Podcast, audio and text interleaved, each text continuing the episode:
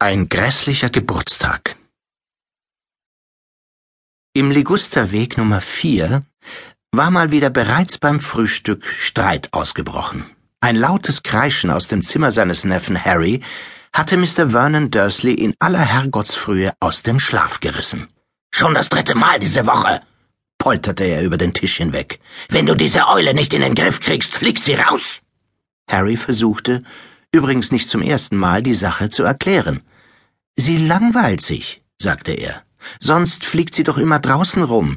Könnte ich sie nicht wenigstens nachts rauslassen? Hältst du mich für blöde? raunzte ihn Onkel Vernon an, während ein Stück Spiegelei in seinem buschigen Schnauzbart erzitterte. Ich weiß doch, was passiert, wenn diese Eule rauskommt. Er wechselte finstere Blicke mit seiner Gattin Petunia.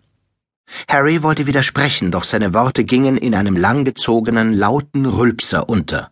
Urheber dessen war Dudley, der Sohn der Dursleys. Mehr Schinken.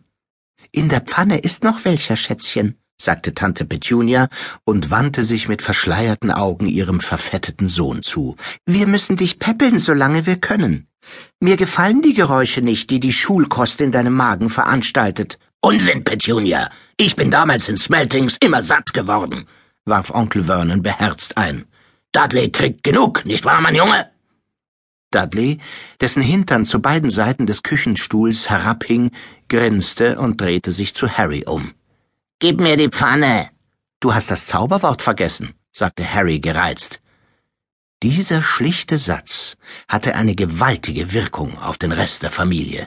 Dudley riss den Mund auf und fiel mit einem küchenerschütternden Krachen vom Stuhl. Mrs. Dursley stieß einen spitzen Schrei aus und schlug die Hände vor den Mund. Mr. Dursley sprang vom Tisch auf, das Blut pulsierte wild in seinen Stirnadern. Ich habe bitte gemeint, setzte Harry rasch nach. Und nicht, hab ich dir nicht gesagt, tobte sein Onkel und besprühte dabei den Tisch mit Spucke. Das Wort mit Z kommt mir in diesem Haus nicht vor. Aber ich, wie kannst du es wagen, Dudley zu bedrohen? brüllte Onkel Vernon und hämmerte mit der Faust auf den Tisch. Ich hab doch nur. Ich habe dich gewarnt. Unter meinem Dach will ich nichts von deiner Abnormität hören.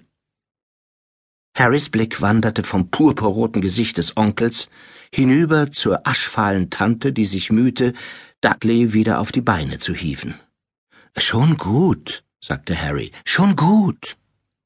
Schnaubend wie ein erschöpftes Nashorn setzte sich Onkel Vernon wieder hin und beobachtete Harry aus den Winkeln seiner kleinen, stechenden Augen.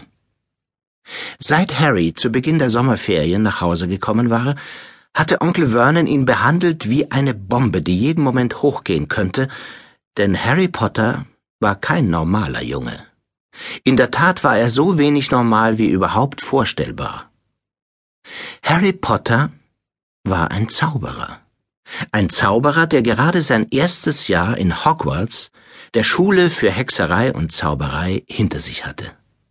Und mochten die Dursleys noch so unglücklich sein, weil sie ihn für die Ferien zurück hatten, das war noch lange nichts gegen Harrys Kummer. Er vermisste Hogwarts so sehr, dass es ihm vorkam, als hätte er dauernd Magenschmerzen. Er vermisste das Schloss mit seinen Geheimgängen und Geistern, die Unterrichtsstunden, wenn auch nicht gerade Snape, den Lehrer für Zaubertränke, die Eulenpost, die Festessen in der großen Halle, sein Himmelbett im Turmschlafsaal, die Besuche bei Hagrid, dem Wildhüter, der in einer Hütte am Rand des verbotenen Walds auf den Ländereien des Schlosses lebte. Und vor allem Quidditch, den beliebtesten Sport in der Welt der Zauberer, Sechs Torringe auf hohen Stangen, vier fliegende Bälle und vierzehn Spieler auf fliegenden Besen. Alle Zauberbücher Harrys, den Zauberstab, die Umhänge, den Kessel und den Nimbus 2000, einen fliegenden Besen der Spitzenklasse, hatte Onkel Vernon, kaum hatte Harry das Haus betreten, an sich gerissen und in den Schrank unter der Treppe gesperrt. Was kümmerte es die Dursleys, dass Harry seinen festen Platz im Quidditch-Team seines Hauses verlieren konnte, wenn er den ganzen Sommer über nicht trainierte. Was scherte es die Dursleys, wenn Harry in die Schule zurückkehrte, ohne auch nur einen Teil seiner Hausaufgaben erledigt zu haben?